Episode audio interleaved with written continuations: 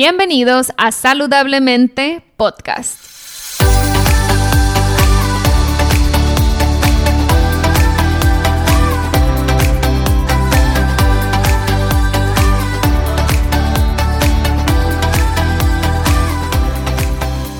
Mi nombre es Siria Velarde y soy Health Coach.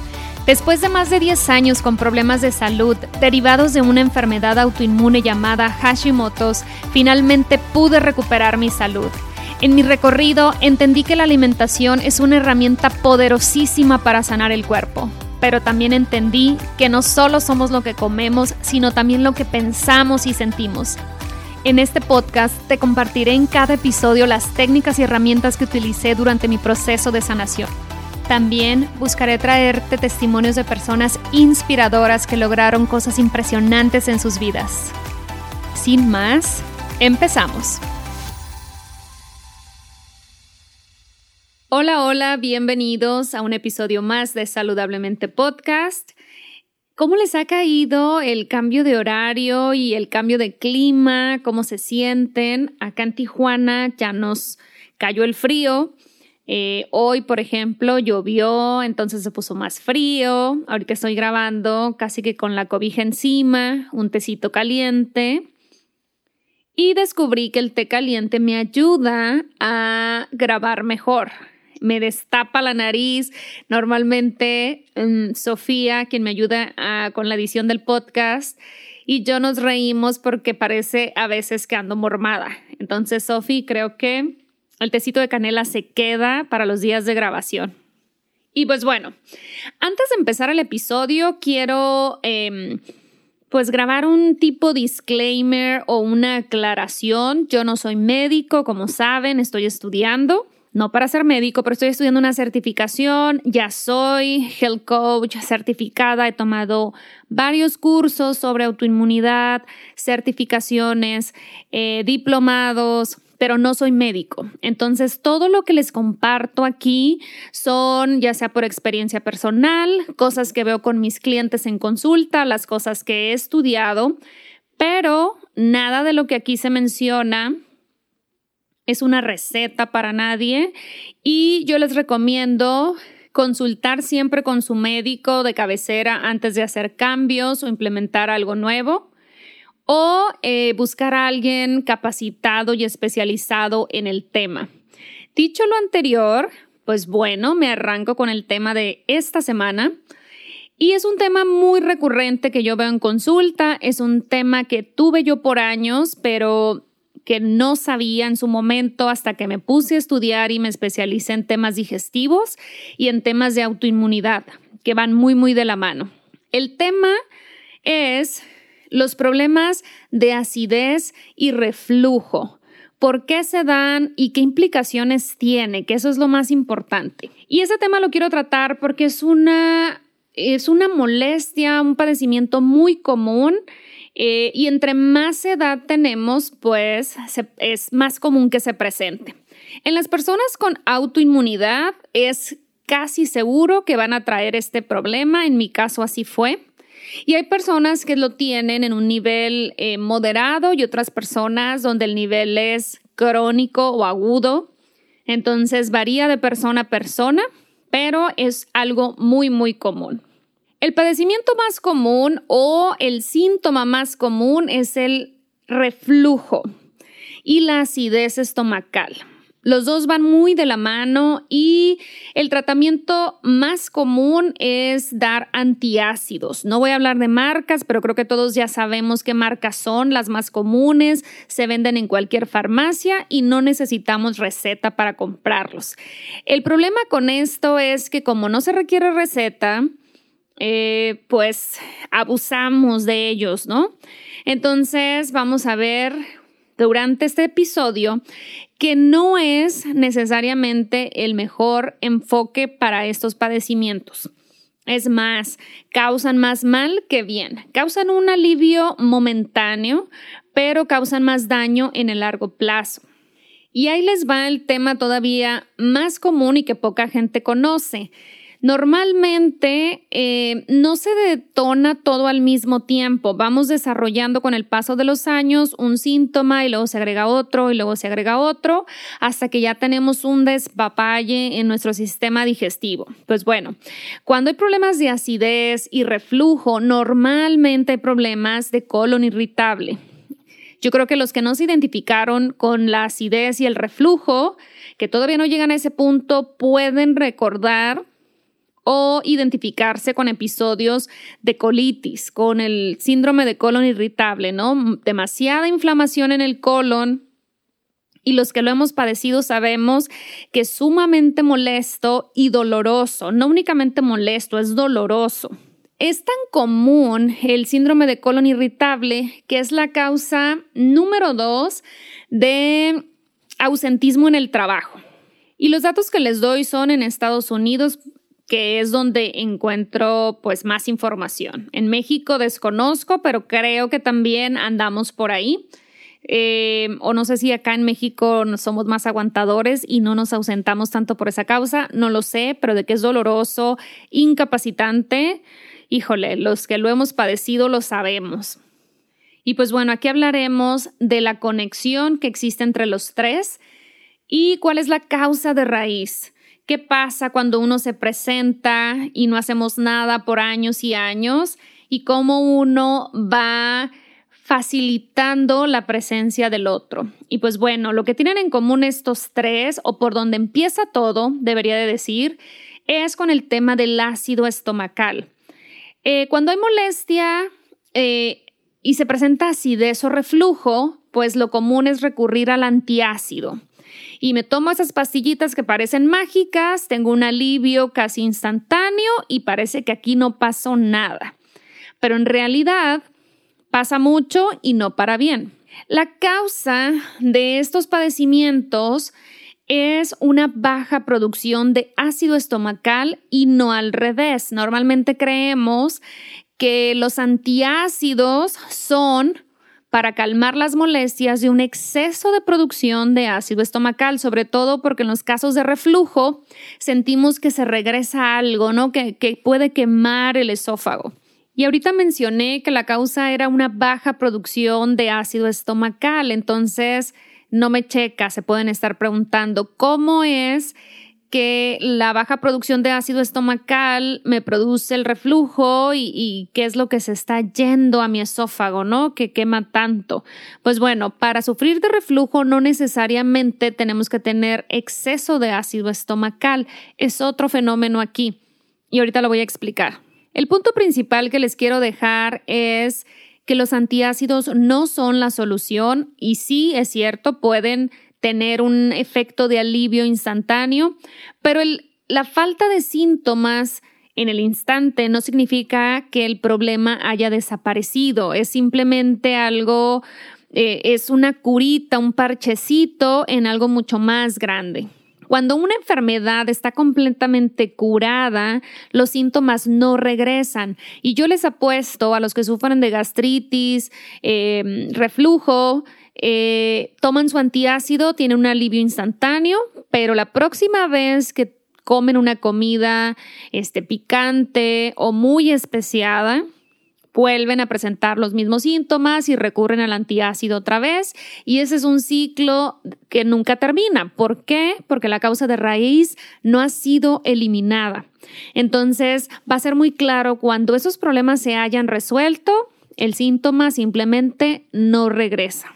Hay varios síntomas asociados con una baja producción de ácido estomacal. Les voy a mencionar algunos que van desde, pues ahora sigue el más crónico, que es el eh, cáncer en el estómago, pero pueden haber síntomas más leves que pueden pasar desapercibidos porque no sabemos qué los está causando originalmente pero puede ir desde alergias, asma, ansiedad y depresión, cambios en el estado del humor, la anemia perniciosa, enfermedades de la piel, como puede ser el acné, la dermatitis, el eczema, urticaria, eh, piedras en la vesícula, enfermedades autoinmunes. Eh, una que aparece en varios estudios es la artritis reumatoide y la enfermedad de Graves, que es el hipertiroidismo de tipo autoinmune. Eh, otro que ya les había comentado al inicio es el síndrome de colon irritable, la enfermedad de Crohn, la colitis ulcerosa, que es autoinmune también, hepatitis, osteoporosis y la diabetes tipo 1 que también es de tipo autoinmune. Y las enfermedades autoinmunes, ya lo he comentado antes, van muy ligadas a la salud digestiva. Ahora, regresando al tema del reflujo, aquí eh, no importa si tienes mucho o poco ácido estomacal, realmente lo que lo provoca es la distensión eh, que se produce en el área abdominal, en el estómago precisamente. Entonces, esta presión eh, puede haber una sobreproducción de gases y una inflamación en el abdomen que lo que hace es que empuja el contenido en el estómago, incluyendo el ácido estomacal. Todo lo que está dentro del estómago es empujado hacia arriba. Y esto, em, los factores que contribuyen a esto es comer de más, la obesidad, el doblarnos antes, eh, perdón, después de comer, también, y lo más común que asociamos con problemas de reflujo es consumir comidas muy picantes o muy grasosas, aunque no son la única razón. Y eh, la obesidad juega un rol muy importante en este padecimiento. Otro problema que nos detona una baja producción de ácido estomacal es un sobrecrecimiento de bacterias. ¿Por qué? Y este tema me resulta fascinante a mí. Eh, una vez que lo entendemos es muy claro de entender y asimilar. Dices, pues sí, claro, de ahí viene todo, ¿no? Eh, muchas veces nos enfocamos a hablar de bacterias en el intestino, que son muy comunes en el caso de enfermedades autoinmunes, pero ahora sí que nos toca jugar aquí el juego de que fue primero el huevo o la gallina. Esos, esos patógenos, cómo llegaron al intestino, cómo se formaron, eh, todo entra por la boca.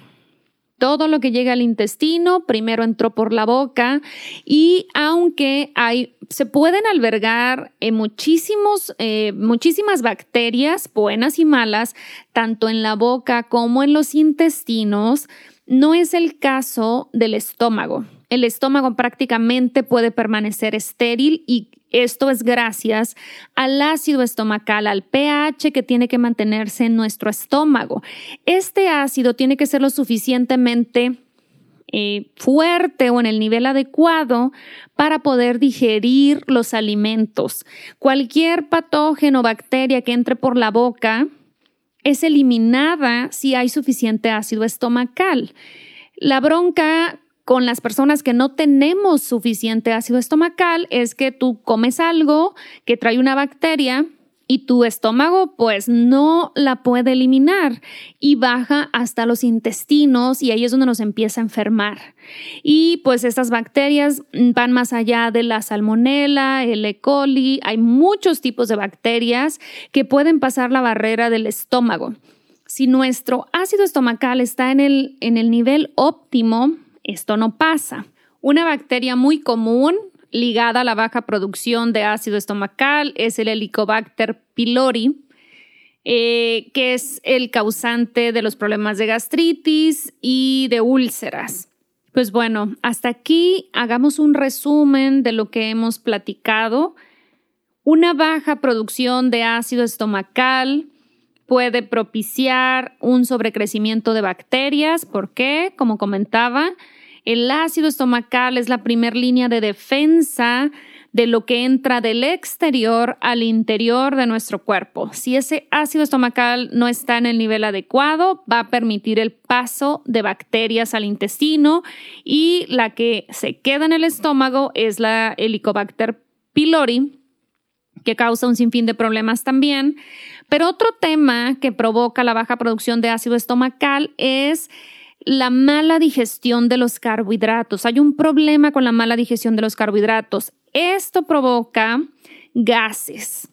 Entonces, si tú tienes problemas de gases, significa que no estás digiriendo bien los carbohidratos o incluso las proteínas, y ahorita me voy a extender en ese tema. Cuando los carbohidratos o proteínas pasan parcialmente digeridos al intestino, se fermentan ahí y esta fermentación produce gas.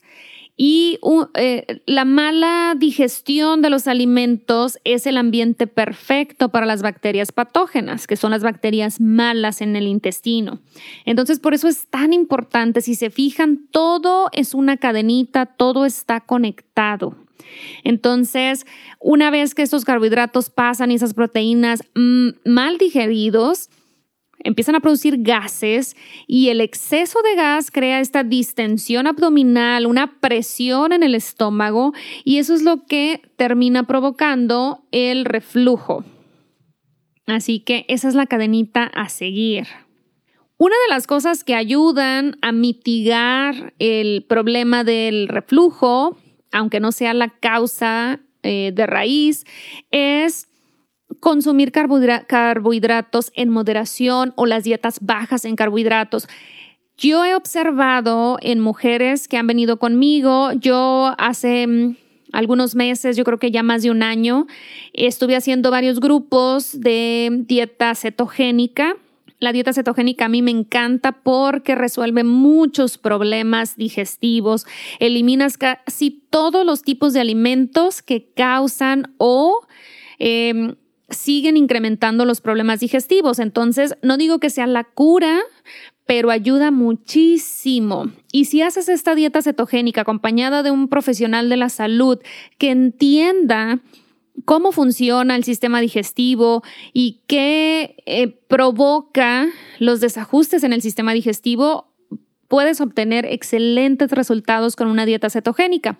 Sin embargo, yo no creo que todo mundo deba de seguir una dieta cetogénica para toda la vida. Eh, yo veo excelentes resultados, sobre todo, no nada más en pérdida de peso. La verdad es que la dieta cetogénica para mí lo último que yo veo como beneficio es la pérdida de peso, pero entiendo que mucha gente es lo que le atrae principalmente, la pérdida de peso. Y mucha gente se queda con este régimen porque los beneficios son tantos que la verdad pues le dan oportunidad. También lo que veo este, es que muchas personas no la pueden sostener en el, en el largo plazo y están en este efecto yo-yo, ¿no? De dieta, de entro en cetosis, pero luego me gana el antojo, me salgo, y eso sí lo veo problemático. Entonces creo que la dieta cetogénica puede ofrecer muchísimos beneficios, pero debe de hacerse con guía, y un paréntesis, no, no estoy, eh, no me quiero alargar mucho porque este no es un episodio para hablar de dieta cetogénica. Haré uno particular para ese tema, pero ahorita no será el, momento. Em, mucha gente experimenta o se queja de la dieta cetogénica por el efecto rebote. La dieta cetogénica no tiene efecto rebote. El problema es que mucha gente hace dieta cetogénica por un mes o dos y luego quiere regresar a su vieja forma de comer y obviamente esto no va a funcionar. Con dietas cetogénicas tú reduces considerablemente la ingesta calórica eh, por el efecto de las grasas. Las grasas eh, te sacian mucho, entonces casi que sin pensarlo y sin contar calorías, terminas comiendo menos calorías de las que consumías antes de hacer dieta cetogénica y eso es lo que provoca em, la pérdida de peso.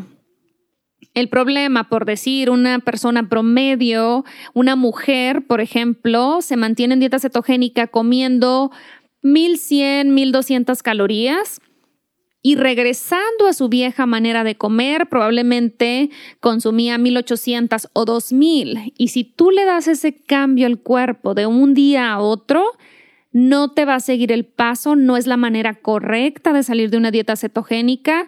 Tienes que ir incrementando paulatinamente eh, las calorías. Entonces creo que ese es el error principal y la mala fama eh, en este sentido, ¿no? De que tiene un efecto rebote. No tiene un efecto rebote la dieta cetogénica, pero hay que saber salirse de una dieta cetogénica. Entonces, mi recomendación es hacerla con un profesional, con alguien que sepa de este estilo de alimentación y te sepa guiar. Bueno, ese era el paréntesis. Pues bueno, regresando al tema, donde me quedé. Reducir los carbohidratos puede ser una forma de encontrar realmente alivio en estos síntomas. Reducir la ingesta de carbohidratos mejora em, el tema de la absorción y si hay una mejor absorción, porque son menos los que estás consumiendo, pueden ser absorbidos más rápidamente, evitando que se fermenten. Y esto es clave. Evitar que se fermenten va a reducir el sobrecrecimiento de bacteria en el intestino. Entonces, esas son las dos maneras de, prevenir la acidez o el reflujo.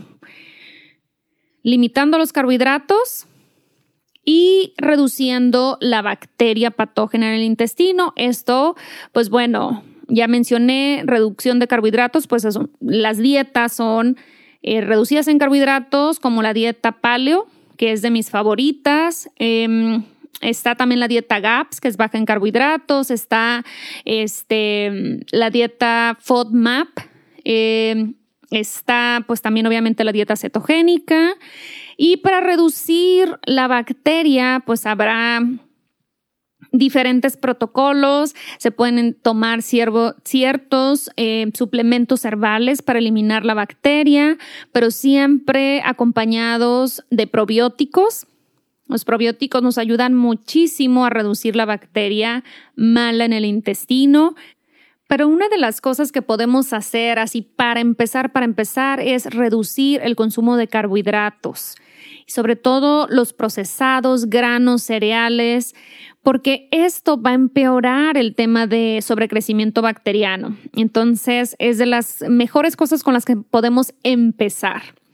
Si presentamos síntomas de colon irritable, hay varios estudios donde eh, se ha visto que esa bacteria incluso eh, hay sobrecrecimiento en el intestino delgado. En el intestino delgado no debe de haber bacterias. En el intestino grueso están las bacterias buenas y puede haber algunos patógenos, pero en el intestino delgado no debe de haber nada.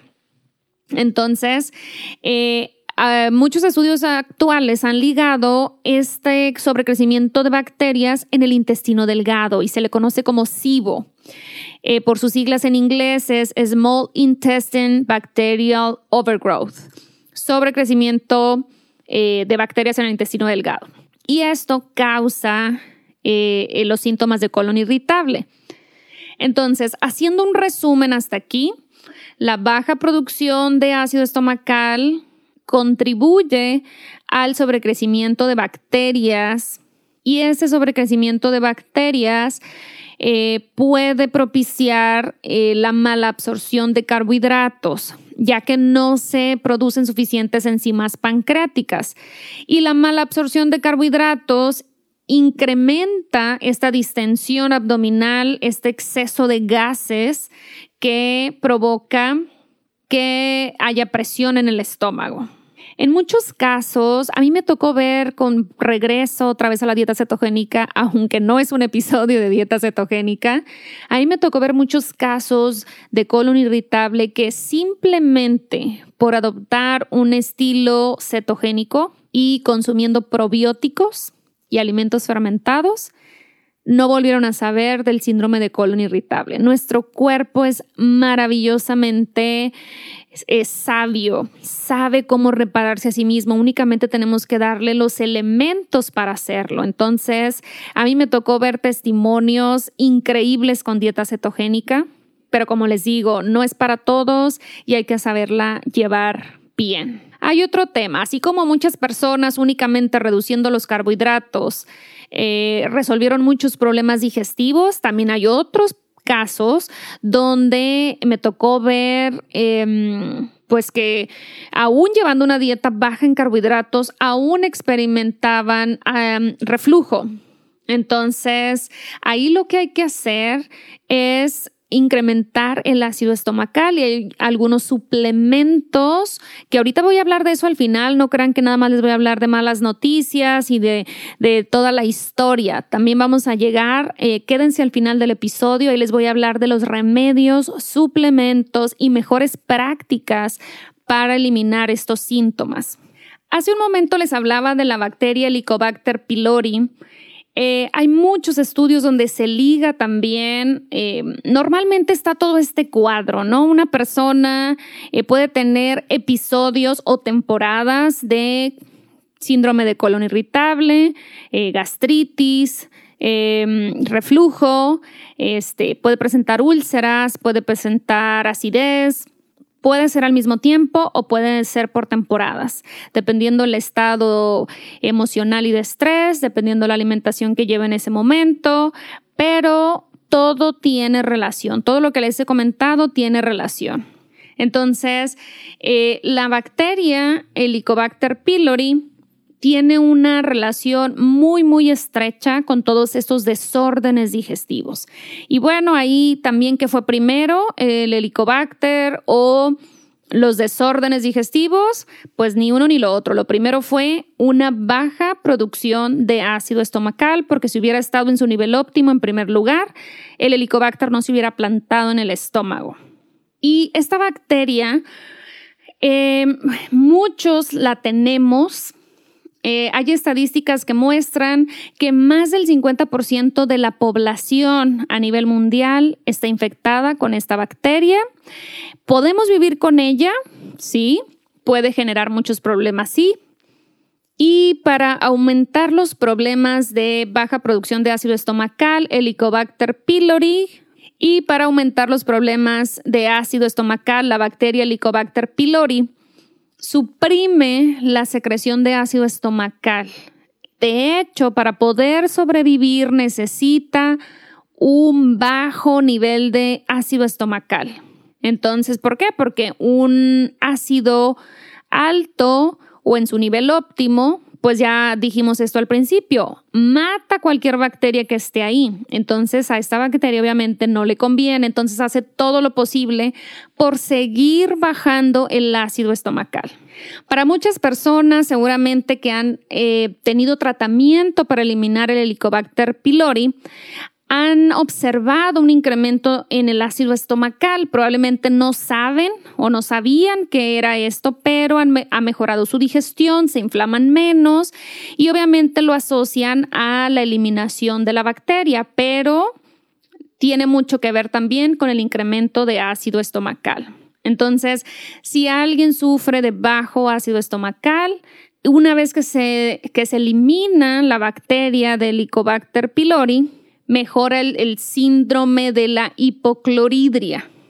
Ahora sí que no me quiero poner eh, muy técnica, pero así como hipotiroidismo es una baja producción de hormona tiroidea, la hipocloridria es una baja producción de ácido clorhídrico, que es el ácido estomacal. ¿Ok?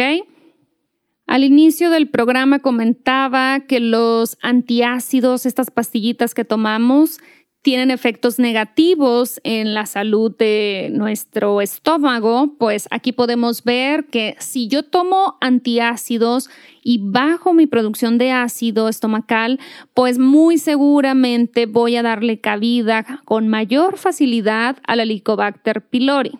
Si no la tenía, el estar consumiendo antiácidos recurrentemente va a dejar a mi estómago como área abierta a las bacterias, entre ellas el Helicobacter pylori, y ese llega para quedarse hasta que no lo detectas y se elimina con antibiótico. Entonces, otro resumen, baja producción de ácido estomacal me provoca el reflujo. Em, si yo estoy tomando este, antiácidos para eliminar los síntomas, soy más susceptible a la infección o la bacteria del Helicobacter pylori.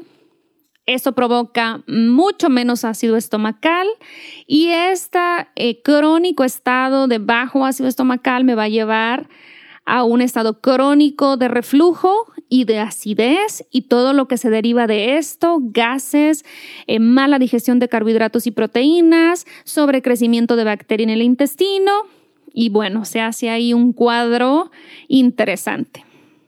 Y la, noticia más grave en todo esto, cuando ya traigo todo este cuadro y el Helicobacter pylori se ha establecido en mi cuerpo, en mi estómago por años, eh, puede provocar cáncer en el estómago. Hay varios estudios donde se liga fuertemente el cáncer de estómago con Helicobacter pylori, así que bien importante detectarlo. Entonces, eh, las salidas fáciles, eh, o más bien diría, cuando algo es demasiado bello para ser verdad, normalmente lo es. Si el antiácido es, eh, me quita todos los síntomas de manera momentánea y es demasiado bello y efectivo, la verdad es que es demasiado bello para ser verdad. Este antiácido me está provocando que yo siga eh, fomentando el sobrecrecimiento de bacterias en el intestino. Esto va a provocar también que tenga una mala absorción de nutrientes porque no estoy digiriendo bien ni carbohidratos ni proteínas, seguramente tampoco grasas. Em, voy a tener menos resistencia a las infecciones porque mi estómago, esa primera barrera de defensa de mi cuerpo, eh, no va a estar funcionando bien, entonces no hay defensa, es como que todo mundo entra, es pase libre, ¿no?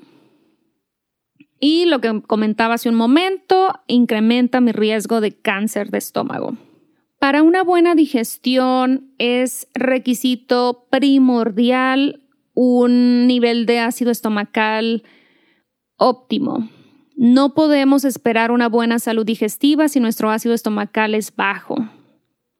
Entonces, normalmente cuando hay un bajo ácido estomacal, además de todos los síntomas que ya mencioné, pues también hay eh, deficiencias de vitaminas y minerales.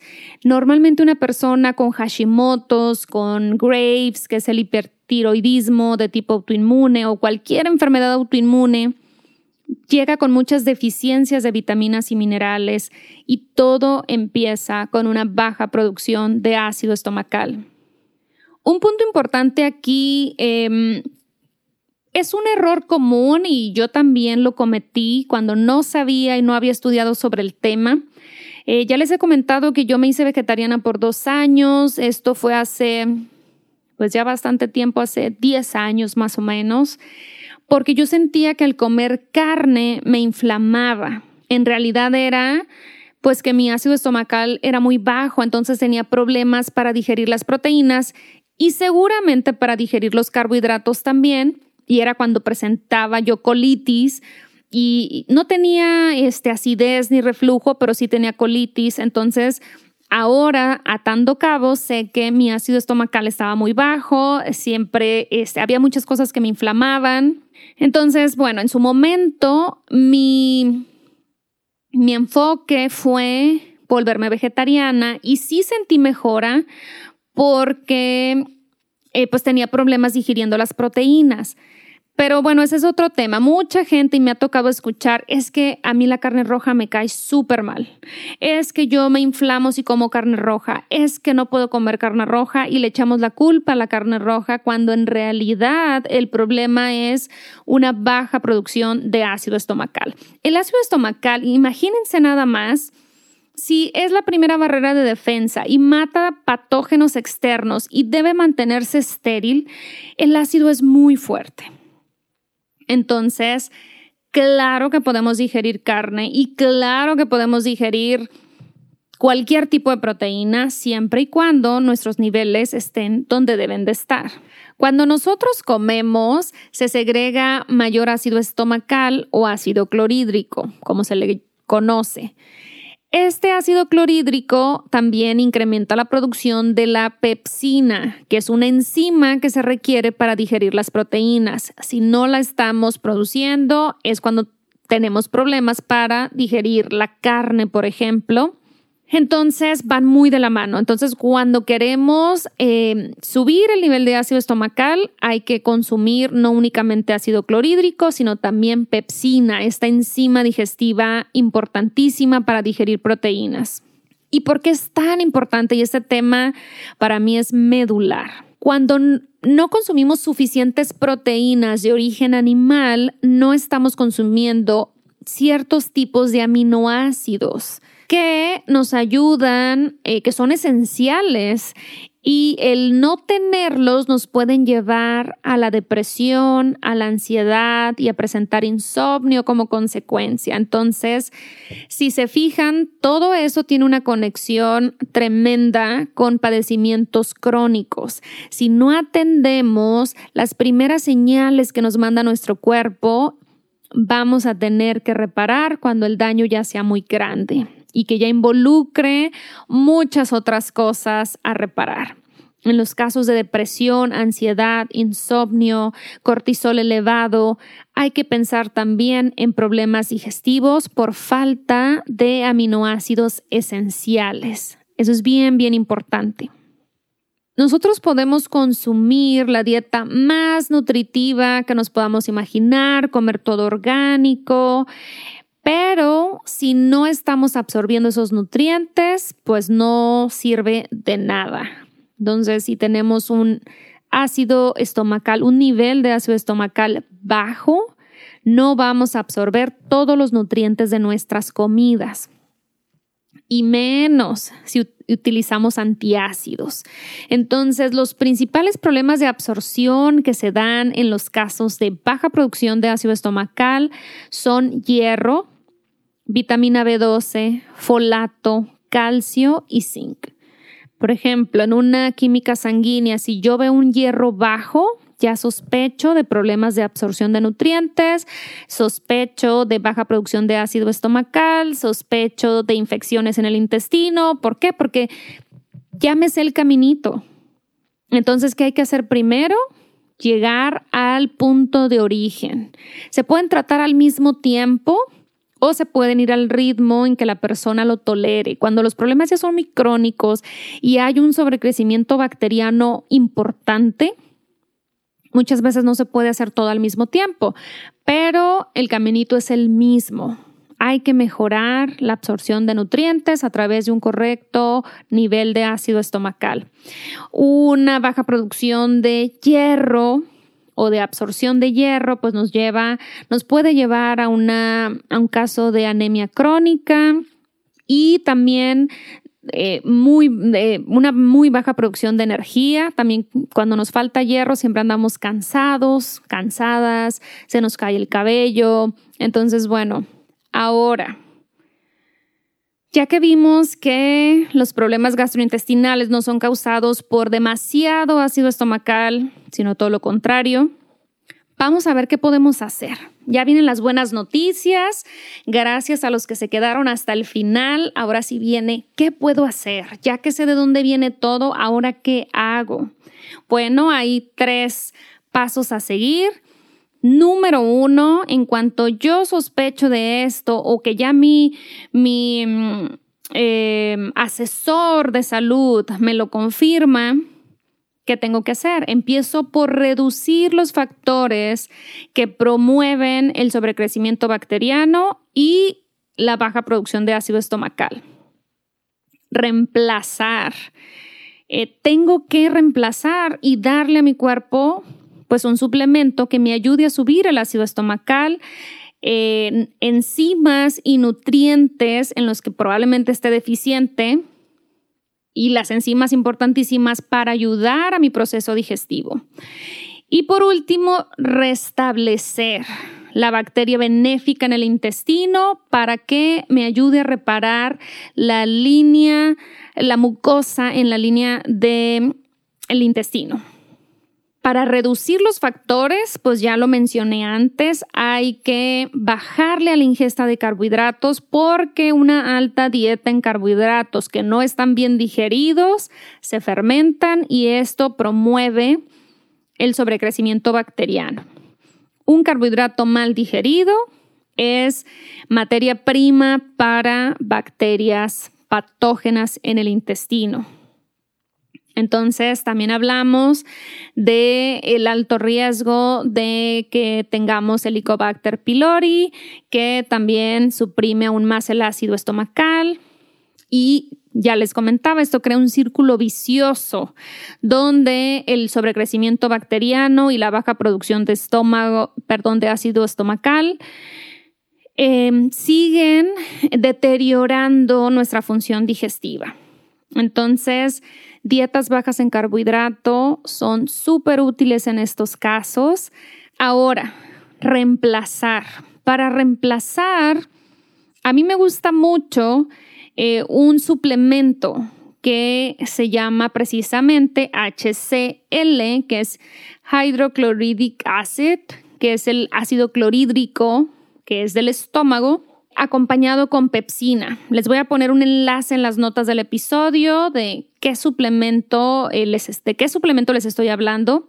A mí se me hace muy efectivo, aunque hay otros métodos em, naturales también que pueden ir haciendo sin este suplemento.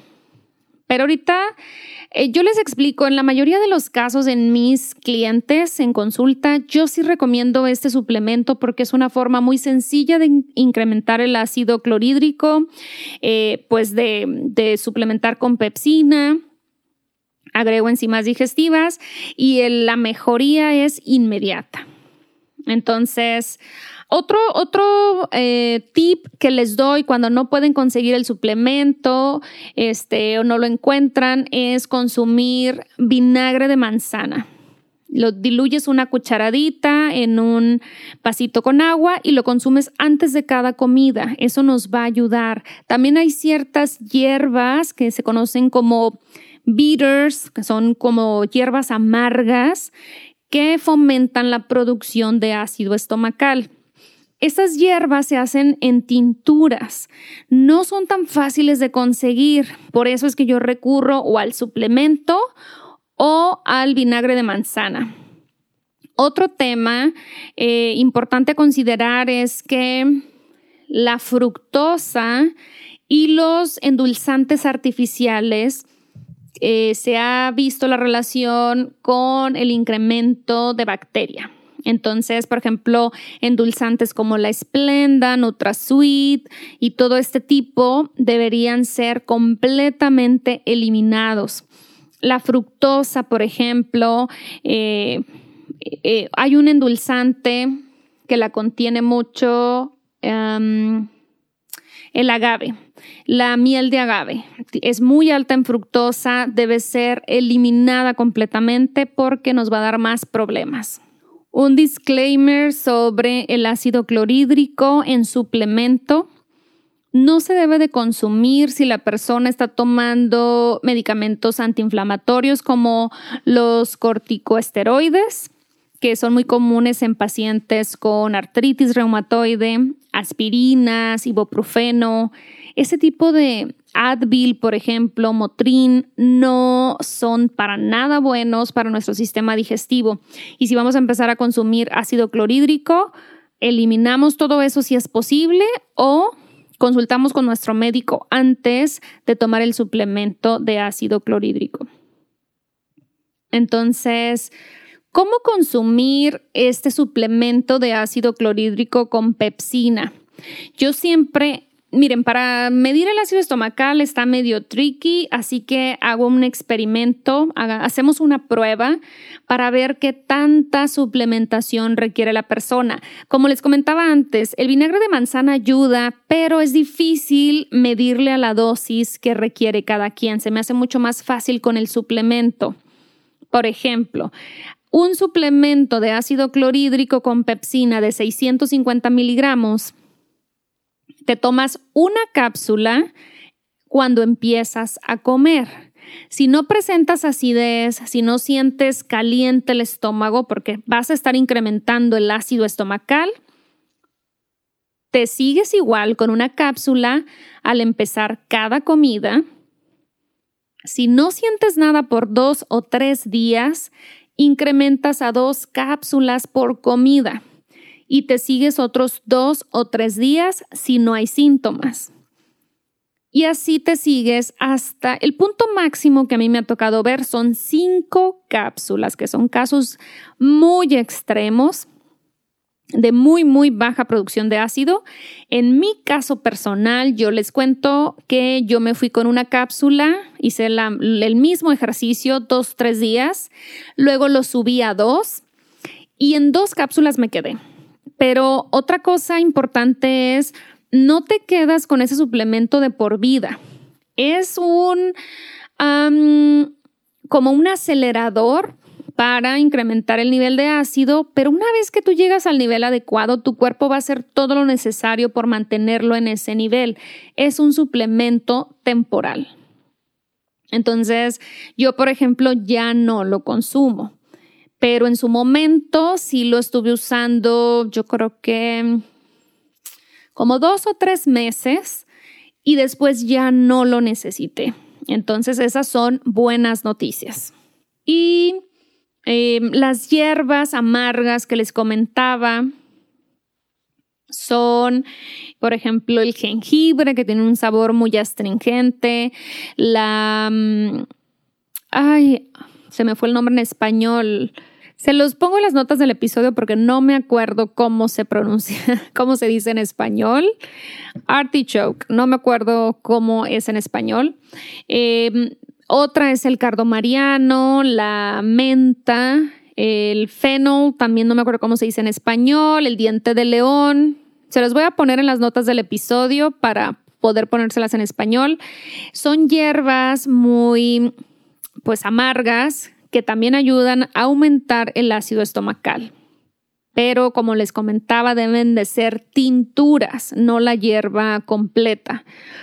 Em, otras opciones en forma de alimentos, como les comentaba, es el ácido, eh, perdón, el vinagre de manzana, el jugo de limón, em, el jugo del sauerkraut o, o los pickles, los pepinillos fermentados, y aunque los alimentos fermentados que les comento y el vinagre de manzana son buenas opciones, no se comparan con em, la rapidez que te ofrece el suplemento.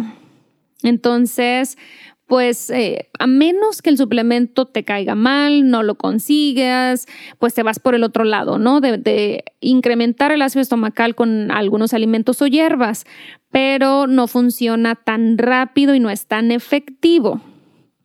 Pero pues ahora sí que eso es mejor que nada. Otra cosa que hay que evitar y mucha gente pues no lo sabe es que hay que evitar consumir líquidos durante las comidas, especialmente el agua es problemática porque diluye la concentración del ácido estomacal. A lo mejor algunos traguitos aquí y allá para que no te ahogues, pero no estar consumiendo un vaso o dos de agua junto con la comida. Yo lo que notaba, y ese es un dato curioso, cuando no sabía que tenía baja producción de ácido estomacal, yo, por ejemplo, comía carne, este, carne de res, carne de borrego, y si yo me tomaba una copita de vino tinto, mi digestión era muy buena, no, no me inflamaba y, sentía que no era eh, un problema la carne. Entonces el vino tinto con la comida puede ser también un aliado, nada más que pues no hay que abusar, una copita, dos con la comida, sin tema, nos ayuda también a, la digestión. Eh, también otra cosa como advertencia, si vas a consumir vino con la comida, no te tomes el suplemento, porque como los dos te suben el ácido estomacal, puedes tener una experiencia media fea. A mí me pasó, no sabía. Me tomé mi suplemento y comí con vino. Entonces ya se imaginarán, traía, no sabía lo que era la gastritis o la acidez, ya no supe qué era al final, pero era una incomodidad, al caliente sentía el estómago. Entonces no lo hagan, no lo combinen. O es uno o es el otro. Otro tema, pues eh, cuando ya hay deficiencias y hemos tenido baja producción de ácido estomacal por muchos años, pues hay que reemplazar también las vitaminas y minerales, pues que, que me hagan falta, ¿no? Para realmente poder sentirme bien. Y el punto más importante es restablecer el nivel de bacteria buena en el intestino. Y para esto los alimentos fermentados son buenos, aunque en algunas personas pueden causar problemas. Em, cuando hay, por ejemplo, este sobrecrecimiento de levadura, eh, como la cándida en el intestino, puede causar muchas molestias como inflamación, que sientas que te suena algo en los intestinos. Entonces ahí yo, por ejemplo, recomiendo más al inicio cantidades muy pequeñitas de fermentados o bien consumir probióticos, pero no cualquier tipo de probiótico. Yo recomiendo los probióticos que son em, organismos de la tierra. En inglés es SBO, es por sus siglas en inglés es Soil Based Organisms, SBO. Esos probióticos no producen ácido láctico. Entonces, para problemas como SIBO, que son sobrecrecimiento de bacteria en el intestino delgado, el ácido láctico puede ser un problema y la mayoría de los fermentos lo contienen y muchos probióticos comerciales contienen lactobacillus acidophilus. Así es el nombre largo, ¿no? Entonces, hay que evitar ese tipo de, probiótico. Los mejores para estos casos donde hay sobrecrecimiento bacteriano, donde hay problemas digestivos, son estos. Yo recomiendo unos eh, que se llaman Megaspore, que son SBO soil-based organisms. También hay estudios donde se ha demostrado que este tipo de bacteria sobrevive el tracto digestivo. No todos los probióticos sobreviven el tracto digestivo. Ya se habrán fijado seguramente si consumen probióticos en la forma de suplementos que los encuentras de 10 billones, 20 billones, 50 billones de, de cepas, eh, perdón, de, mm, organismos, pueden ser seis cepas diferentes, 10 cepas diferentes y pueden ser 50 billones de organismos. ¿Y por qué es tan alto? Porque se sabe que no todos sobreviven el tracto digestivo, ya que nuestro sistema digestivo es, eh, tiene una acidez alta. Entonces, realmente lo que llega al intestino es poco. A comparación de este tipo de probióticos. Los SBO llegan intactos al intestino. Entonces, por eso son los más recomendados y son los que pues causan pues, cero o menos molestia en caso de sobrecrecimiento bacteriano. El caldo de huesos también eh, lo recomendaría en estos casos, ya que tiene mucho colágeno, gelatina, que ayuda mucho eh, para personas con úlceras. Es también alto en prolina, es un aminoácido que nos ayuda a formar colágeno. También contiene glutamina. Eh, les voy a poner en las notas del episodio eh, la entrevista que le hice a Galia Clayman, donde ella nos habla de todos los beneficios del caldo de huesos, eh, para que lo vuelvan a escuchar y si no lo han escuchado, que lo escuchen, para que conozcan todos los beneficios, para no extenderme de más en este episodio. Ya hay uno específico sobre caldo de huesos. Y pues bueno, hasta aquí lo vamos a dejar, ya me extendí bastante. Quería un episodio corto y se me salió de las manos, pero creo que toda la información era necesaria comentarla. Así que pues ya tienen los orígenes, lo que hay que hacer, lo que no hay que hacer y cómo remediarlo.